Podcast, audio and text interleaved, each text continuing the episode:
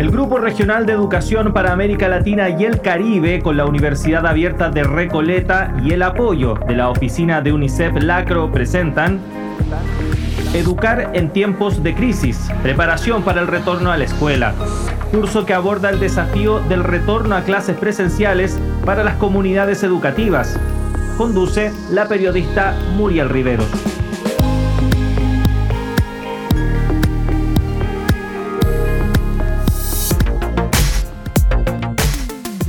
Hola, hola, sean ustedes bienvenidas y bienvenidos a la décima octava lección de la versión radial del curso Educar en tiempos de crisis, preparación para el retorno a la escuela. A esta lección la hemos llamado Preparándonos para un modelo educativo mixto, que forma parte de la cuarta unidad del curso, la cual habla sobre la vuelta al aprendizaje, parte 1. Recordemos que este curso radial está enfocado en compartir estrategias, recomendaciones y saberes para la reapertura y retorno seguro a las aulas frente a la pandemia del COVID-19 un curso del cual podrán certificarse si aprueban una evaluación al final de nuestra ruta de aprendizaje. Para mayor información pueden ingresar a la página de la Universidad Abierta de Recoleta que es www.uar.cl. Y vamos a recordar inmediatamente lo que vimos en la lección anterior. En la lección anterior del estrés al bienestar, Partimos la lección conversando con María Isabel del Valle y la importancia de comenzar el retorno con un diagnóstico sobre cómo se encuentran las y los estudiantes en el aspecto emocional y de contenidos, pero no abordándolo con tareas agobiantes, sino que de forma lúdica y que realmente disminuya sus niveles de estrés y de tensión, estado perfectamente normal en tiempos de pandemia. Conversamos con Hanaina Girata sobre el rol de la educación y el rol de la escuela en tiempos de emergencia. Así también se ahondó en los conceptos de estrés bueno y estrés malo, cómo saber diferenciarlos y cómo evitar el último si es que se busca un retorno con miras en el bienestar de la comunidad educativa. Finalizamos con la lectura del módulo 3 del texto Preparados para volver a la escuela con recomendaciones para afrontar el aprendizaje remoto y mixto. Comencemos entonces con esta lección invitando nuevamente a Yanaina Girata. En la lección anterior quedamos en la diferencia entre estrés bueno y estrés malo en tiempos de emergencia y retorno a la escuela. Al respecto, ¿cómo podemos apoyar a un niño o una niña con un alto nivel de estrés y en un contexto socioeconómico difícil? Ahí eh, entra de nuevo la escuela, ¿sí?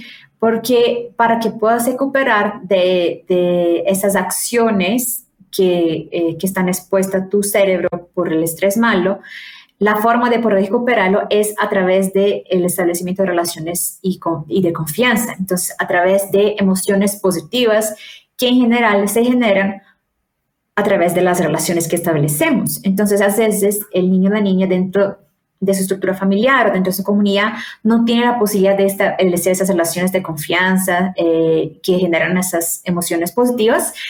Eh, pero en la escuela lo tiene la posibilidad. Por eso que nosotros decimos que la escuela es un eh, espacio para sanación, que es básicamente un espacio donde puedes desarrollar estas relaciones positivas y que generan confianza y emociones positivas. Y cuando nosotros logramos que eh, tener esa escuela con esas características, una escuela segura, con un personal bien capacitado, que pueda realmente hacer el proceso de acoger esas, eh, los, las los estudiantes, eh, también posibilitas el desarrollo de habilidades interpersonales eh, y también un ecosistema saludable para el niño para la niña que les va a apoyar justamente a desarrollar su capacidad de resiliencia por un periodo más prolongado. Claro, entonces según lo que planteas, cuando existen esas condiciones favorables dentro de la escuela, se hace mucho más fácil lograr el bienestar psicosocial de las y los estudiantes, lo que a su vez les va a ayudar a fortalecer y a desempeñar de forma mejor el proceso académico, ¿no? Es un poco como el resultado final, si logramos un espacio que promueve el bienestar del estudiante, al final podemos tener un estudiante con las condiciones favorables para poder desarrollar su capacidad de aprendizaje. Planteado entonces los puntos anteriores sobre los procesos para la vuelta al aprendizaje, vamos al último que tiene relación con las herramientas para modelos educativos mixtos. ¿Qué son y por qué son relevantes para este retorno a la escuela? Los modelos educativos mixtos son los modelos, por ejemplo, que ocurren eh, mitad en la presencialidad y la otra mitad eh, a distancia.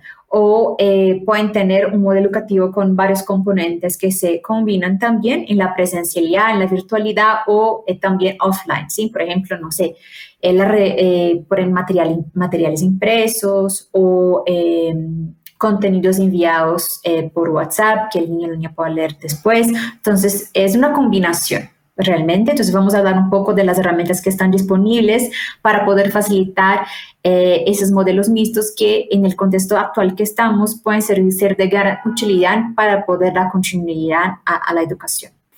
Eh, una cosa que yo siempre digo también a las personas es, eh, no es porque estoy enseñando que el otro está aprendiendo. Y yo creo que durante la pandemia, las los docentes que tuvieron la oportunidad de poder utilizar herramientas virtuales para dar sus clases, eh, también se dieron cuenta que muchas veces las clases es positivas, entonces yo estoy aquí hablando, hablando, hablando, eh, la persona que está al otro lado pues no necesariamente está aprendiendo o absorbiendo lo que yo estoy diciendo.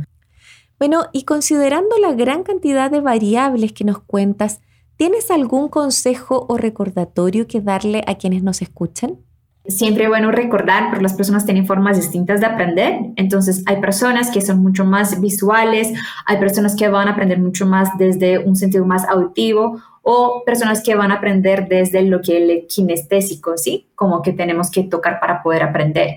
Entonces, ahí eh, siempre es bueno tener en cuenta como esas, esos tres estilos principales de aprendizaje cuando voy a eh, planificar mi intervención o mi plan de clase eh, de forma que yo pueda ser más inclusiva y que pueda garantizar una experiencia positiva de aprendizaje para mis estudiantes. Muchísimas gracias por estar aquí hoy con nosotros, Janaina. En la próxima semana nos encontraremos nuevamente para conversar sobre algunas herramientas digitales que pueden ayudar en estos modelos educativos mixtos que planteas.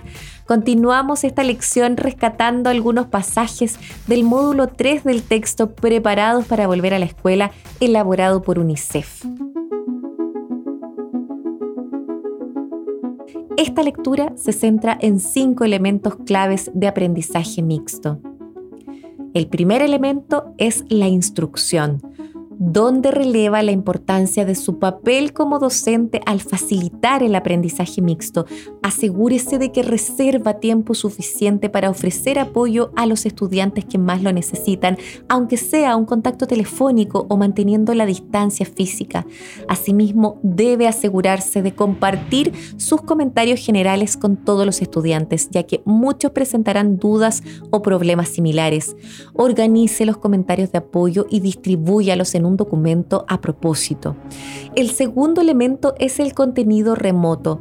Asegúrese de que todos los estudiantes puedan acceder al contenido y de que éste permite aprender cosas nuevas, es decir, entraña un grado de dificultad ligeramente por encima de los conocimientos y competencias actuales de los estudiantes y se corresponde con los objetivos de aprendizaje del plan de estudios. Se puede impartir a través de Internet, teléfono móvil, televisión o radio. Si los estudiantes no disponen de acceso a estos dispositivos, facilite copias impresas. El tercer elemento es la colaboración. Desarrolle maneras nuevas para que los estudiantes colaboren entre sí de forma remota o para mantener interacciones con miembros de su hogar. El trabajo con otras personas puede ayudar a los estudiantes a aprender y mantenerse motivados. El cuarto elemento son los materiales de referencia.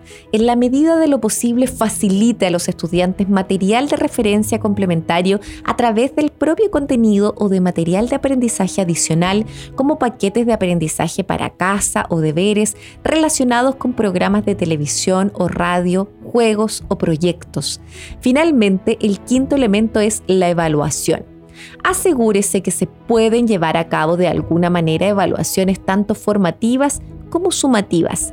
Es importante que dicha evaluación incluya preguntas abiertas para que los estudiantes demuestren su razonamiento. A continuación, les dejamos las siguientes preguntas para reflexionar.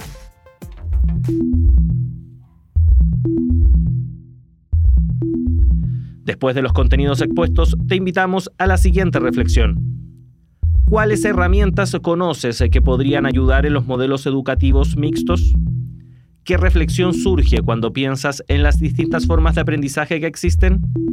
Enseñar exige saber escuchar. Ponte manos a la obra y sé tú también un agente de cambio. Estamos presentando Educar en tiempos de crisis, preparación para el retorno a la escuela, curso que aborda el desafío del retorno a clases presenciales para las comunidades educativas.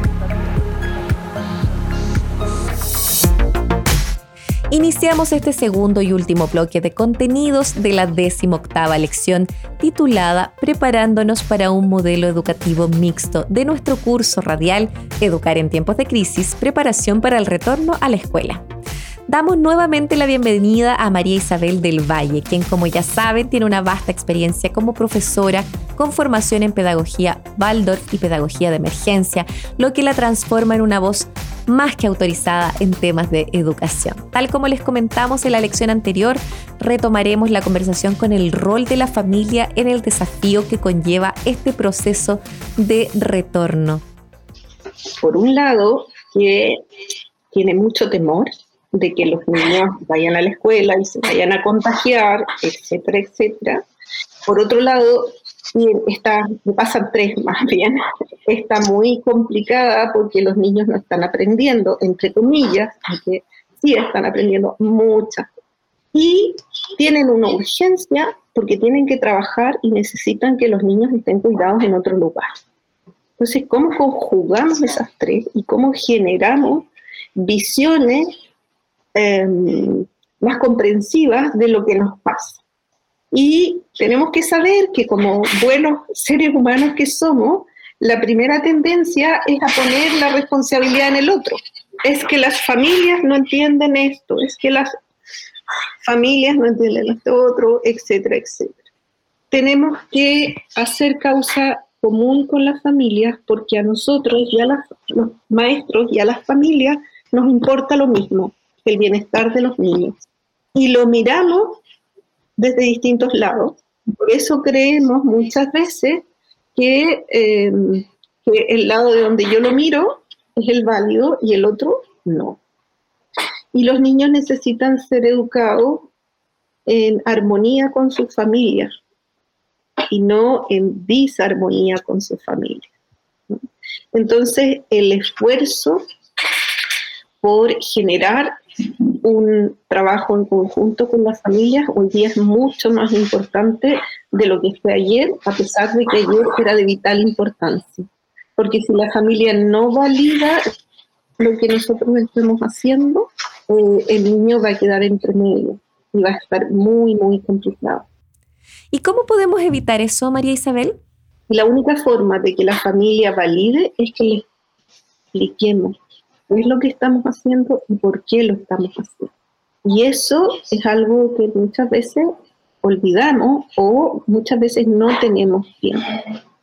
Entonces tenemos que generar esta información, más recta o, o más verbo, sino que vamos a partir por actividades que puedan soltar su cerebro para que pueda fluir y para que puedan conectarse el neocórtex con los otros dos cerebros, de modo que el aprendizaje pueda producir. Y que en eso vamos a invertir tiempo, porque gracias a eso vamos a ganar tiempo hacia adelante.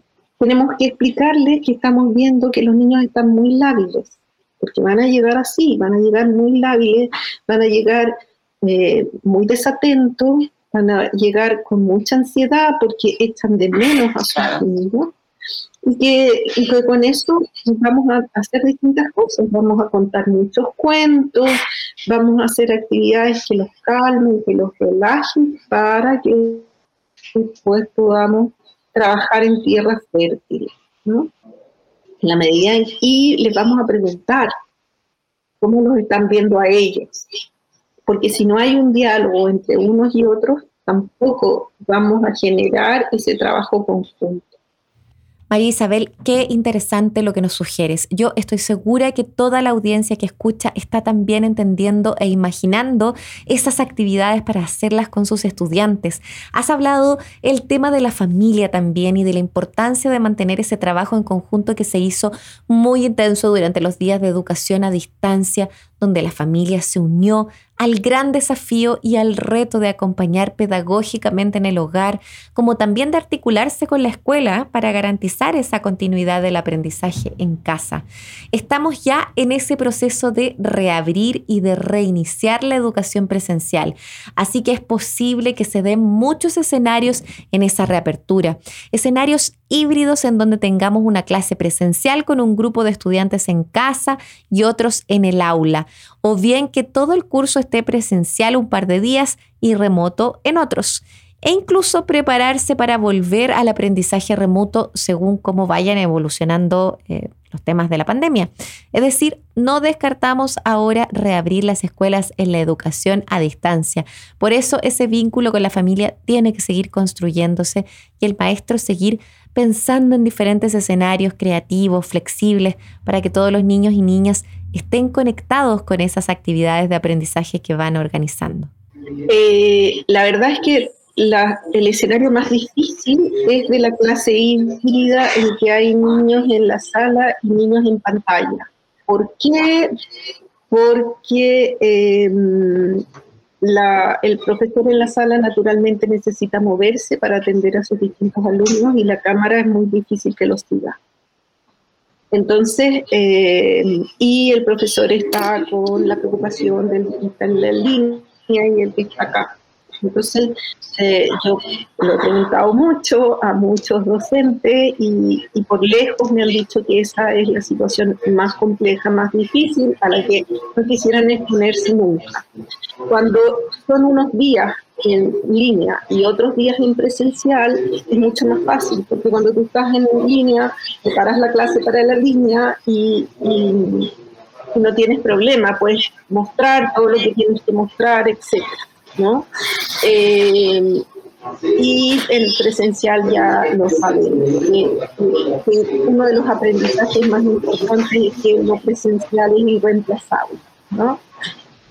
Eh, entonces, e, ese panorama más difícil, yo creo que la única de, de, de, este híbrido en que están niños en uno y en otro, yo creo que la única forma de vencerlo es en que la clase presencial entera esté consciente de los otros y trabaje también para los otros.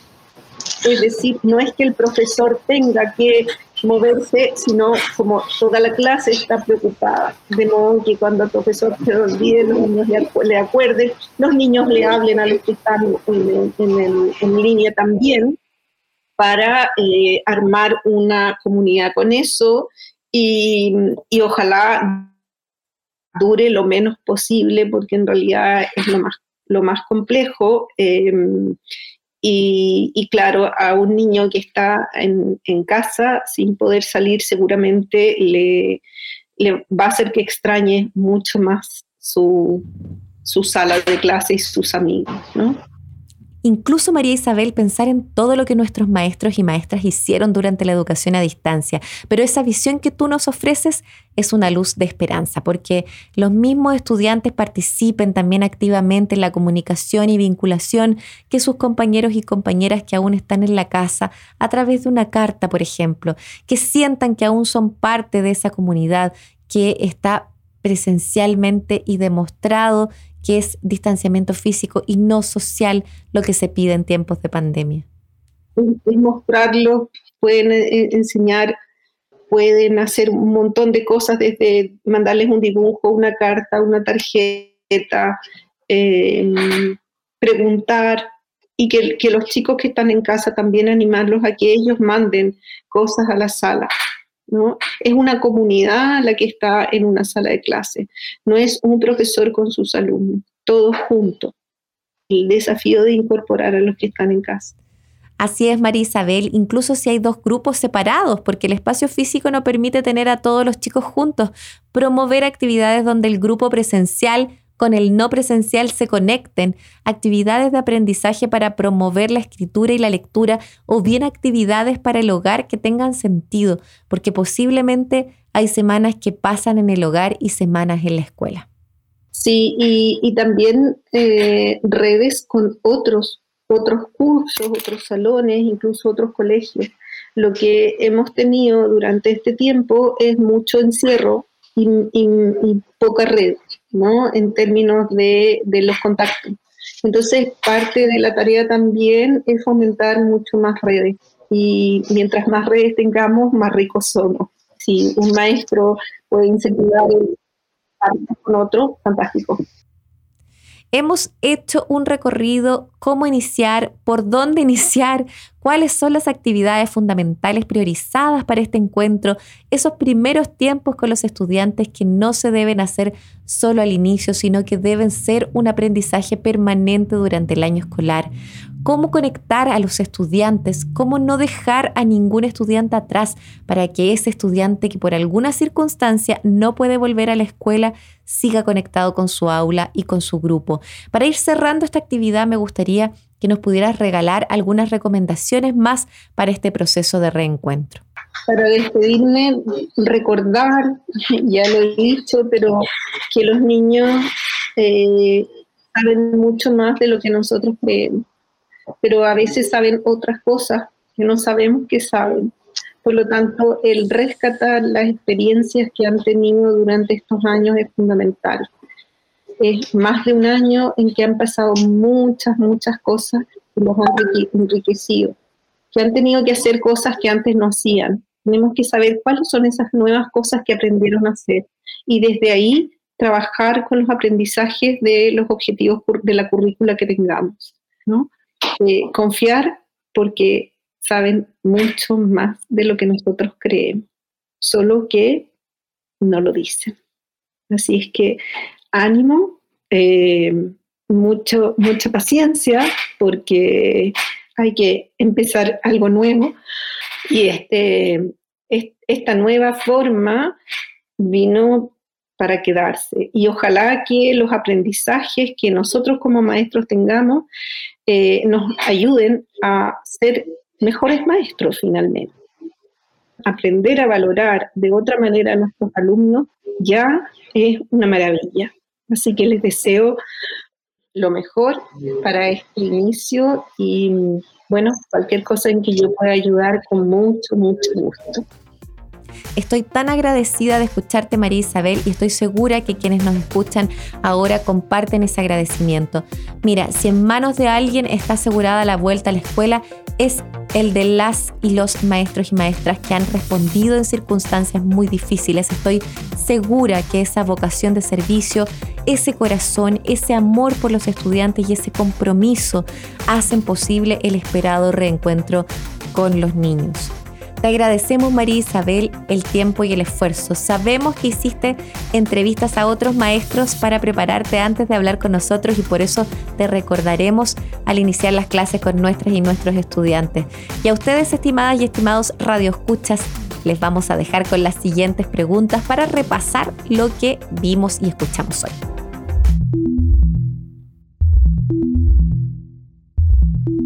Después de los contenidos expuestos, te invitamos a la siguiente reflexión. ¿Qué actividades se te ocurren para potenciar la triada estudiante, maestro, escuela? ¿Cómo podrías conectar de mejor forma estos grupos presenciales con los no presenciales? Estamos presentando Educar en tiempos de crisis, preparación para el retorno a la escuela curso que aborda el desafío del retorno a clases presenciales para las comunidades educativas. Estimadas y estimados estudiantes, llegamos al final de esta décimo octava lección de nuestro curso Educar en tiempos de crisis, preparación para el retorno a la escuela, pero no nos vamos a despedir antes de hacer un resumen de lo visto hoy.